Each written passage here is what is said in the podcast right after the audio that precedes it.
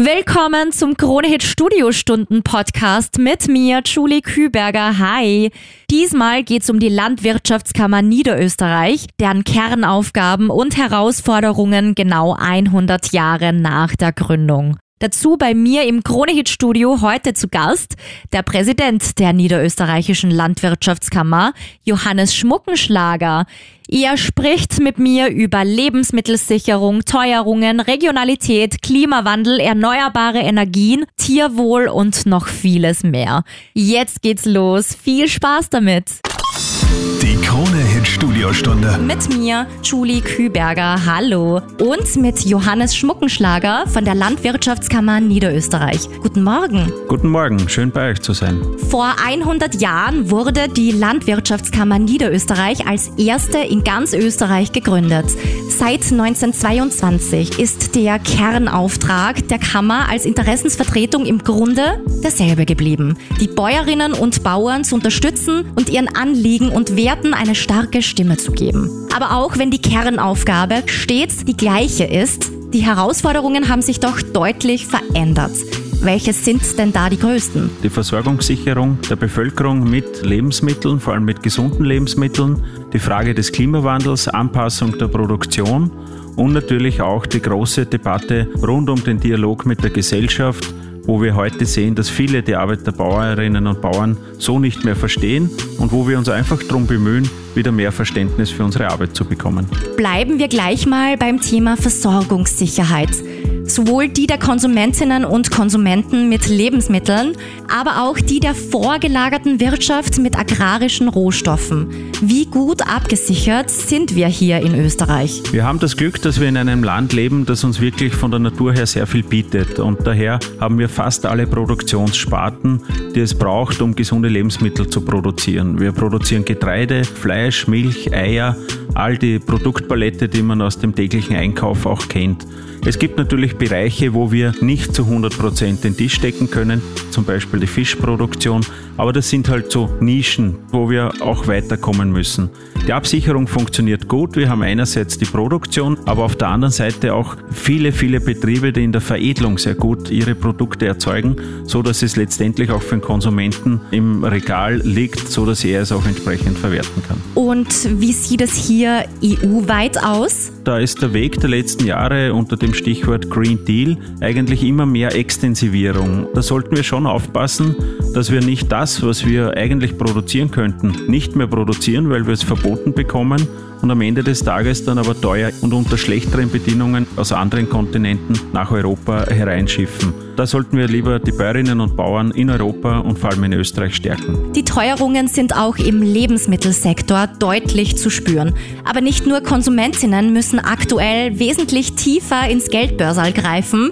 Für die Landwirtschaft ist die Produktion der Lebensmittel und auch die Instandhaltung der Betriebe wesentlich kostspieliger geworden. Welche Maßnahmen und Notwendigkeiten sehen Sie denn, um die Teuerungen für beide Seiten abzufedern? Die teure Energie verteuert uns einfach die Produktion. Daher brauchen wir dringend die Abfederung im Bereich von Treibstoff. Das haben wir in der Bundesregierung auch schon durchgesetzt mit einem Dieselrückvergütung für die Landwirtschaft und auf der anderen Seite bei Energie, das heißt Strom, auch hier einen Deckel einzuziehen dass die Lebensmittelpreise am Ende des Tages nicht durch die Decke gehen. Aber nicht nur die Lebensmittelversorgung und die Teuerungen sorgen in Österreich derzeit für Gesprächsstoff, sondern auch das Thema Energie. Warum Energie aus Biomasse unverzichtbar für die österreichische Landwirtschaft ist, darüber unterhalten wir uns in ein paar Minuten hier in der Krone Hit Studiostunde. Die Krone Hit Studiostunde. Wunderschönen Sonntagvormittag hier mit der Krone Hit Studiostunde. Ich bin's, Julie Küberger und bei mir heute zu Gast im Krone Hit Studio Johannes Schmuckenschlager von der Landwirtschaftskammer Niederösterreich.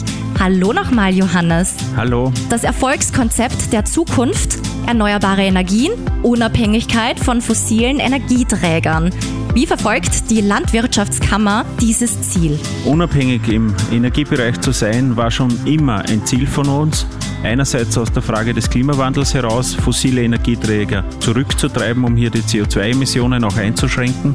Auf der anderen Seite aber auch die Frage der Souveränität und der Stabilität, nicht teure Gelder ins Ausland, um hier Energien zu bekommen, sondern selbst Energie im Land zu haben, selbst erzeugen und damit auch Sicherheit zu geben.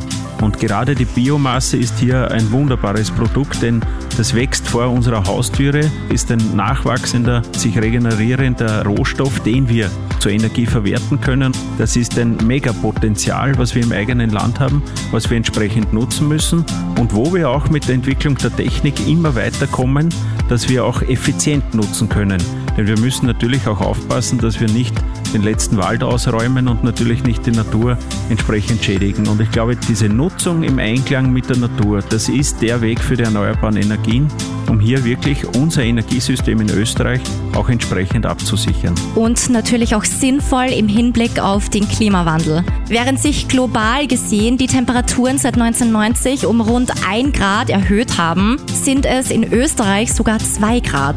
Hauptgrund dafür ist unsere Lage mitten in Europa. Das führt zu Dürren und Waldbränden auf der einen Seite, Stürmen, Hagelunwetter und Hochwasser auf der anderen Seite logischerweise mit großen Auswirkungen auf die Landwirtschaft. Wir sehen natürlich den Klimawandel sehr, sehr kritisch und das große Problem der Landwirtschaft ist natürlich die Trockenheit dass wir dann ein geringeres Pflanzenwachstum letztendlich haben und daraus auch weniger Ertrag bekommen. Daher müssen wir alles versuchen, um bestmöglich mit den Ressourcen, die wir bekommen, durch Niederschlag, durch Regen, zu speichern, zu schauen, wie können wir Wasser nutzen, Bewässerungen implementieren, um bestmöglich auch Wachstum auf den Feldern zu haben. Ein zweiter Punkt ist natürlich auch, wie verhalten sich die Pflanzen in einer neuen atmosphärischen Zustand. Wenn es heißer wird, gibt es neue Pflanzen, die interessanter sind. Und da sehen wir auch, dass wir zum Beispiel momentan mehr Mais und Soja bauen, ein bisschen weniger im restlichen Getreidebereich. Und auch die Züchtung, die schaut auch, dass sie hier Abhilfe schafft und dass wir Sorten bekommen, die einfach besser mit einer trockeneren Umgebung zurechtkommen. Da geschieht sehr, sehr viel in der Forschung, in der Wissenschaft und das ist das Allerwichtigste, dass wir sozusagen nicht zu einem trockenen Feld hier in der Mitte Europas verkommen, sondern dass wir das, was wir in natürlichen Ressourcen haben, bestmöglich übers Jahr aufteilen und hier dann Wachstum auch generieren können. Wie es um die Ernte 2022 steht und was genau die Initiative Ja zu nah ist, das hörst du gleich hier in der Krone Hit Studiostunde mit der Landwirtschaftskammer Niederösterreich. Bleib dran hier auf Krone Hit. Die Krone Hit Studiostunde. Schön so ein gemütlicher Sonntagmorgen, eingemummelt mit Kaffee auf der Couch und mit Krone Hit und mit der Krone Hit Studiostunde. Julie Küberger da, hallo. Und auch da Johannes Schmuckenschlager von der Landwirtschaftskammer Niederösterreich. Guten Morgen nochmal. Guten Morgen, Julie gerade noch unser großes Thema erneuerbare Energien und Klimawandel. Aber wie steht es denn jetzt um die Ernte 2022? Wenn wir uns zurückerinnern, wissen wir alle, dass wir natürlich einen Megasommer hatten, extrem heiß, sehr trocken auch in vielen Phasen. Aber vor allem das Frühjahr hat gut funktioniert und daher sind die meisten Getreidesorten gut gewachsen. Wir haben volle Silos, volle Kornkammern. Das heißt, wir haben eine sehr erfolgreiche Ernte gehabt im Ackerbau auch in den ganzen Grünlandgebieten und dort kommt ja die Nahrung für unsere Kühe her und die Milch und das Fleisch in vielen Bereichen. Auch dort haben wir sehr gute Erträge gehabt. Das heißt, hier sind auch große Futterreserven für den Winter, das Heu, das jetzt bei den Bauern lagert und da können wir sehr gut unsere Viehbestände durchfüttern. Auf der anderen Seite haben wir in den Sonderkulturen zum Beispiel Apfel, bei den verschiedensten Obst- und Gemüsearten eine gute Ernte und natürlich jetzt im Herbst das Top-Produkt Österreichs, der österreichische Wein. Und da können wir auch sehr stolz schon schauen, dass wir sicher den Großteil schon geerntet haben und hier wieder auf sehr, sehr gute Qualitäten hoffen können. Und seien wir uns ehrlich, je näher der Wein, desto besser ist er.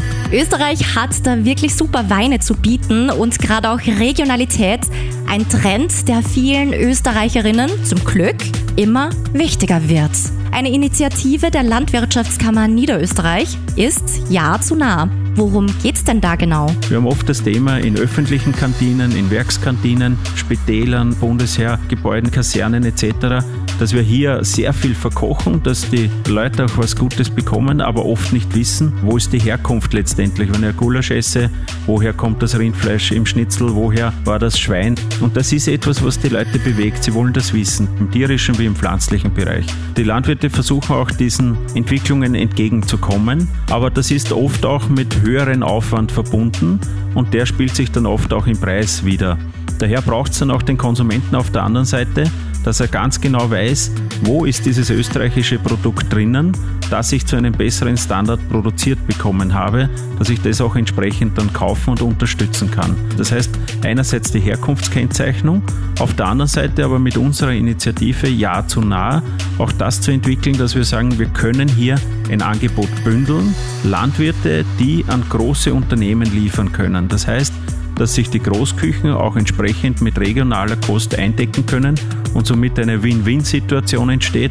Für den Konsumenten Top-Produkte und für den Bauern ein Absatz, der ihm natürlich hilft, wirtschaftlich zu bestehen. Also beim Einkaufen auch mal genauer schauen, wo kommt der Käse her, wo kommt das Fleisch her und damit easy Gutes tun für die österreichische Landwirtschaft. Gutes tun und Tiere respektvoll behandeln, auch ganz wichtig. Wie die österreichische Landwirtschaft dafür sorgt, gleich Thema bei uns in der Kronehit Studiostunde. Bis dahin die meiste Musik hier auf Kronehit. Die Kronehit Studiostunde. Beim Zahnpacken für deinen Sonntagsausflug hörst du die Kronehit Studiostunde. Schön, dass du dabei bist. Heute auch wieder ich dabei, Julie Küberger hier, hallo und Johannes Schmuckenschlager von der Landwirtschaftskammer Niederösterreich. Hi. Hallo.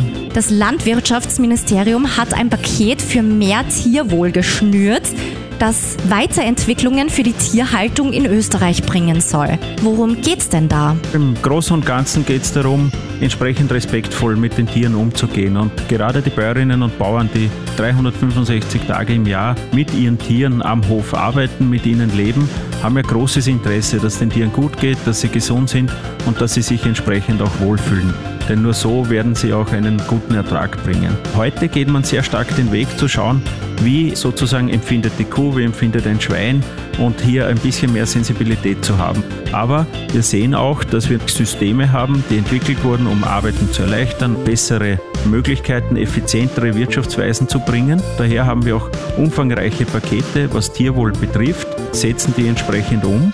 Aber das muss natürlich auch alles in einem Rahmen sein, dass es trotzdem auch bewirtschaftbar ist, dass man auch nicht vergessen sollte, die Sicherheit der Tierhalter, wenn man mit entsprechend großen Tieren arbeitet.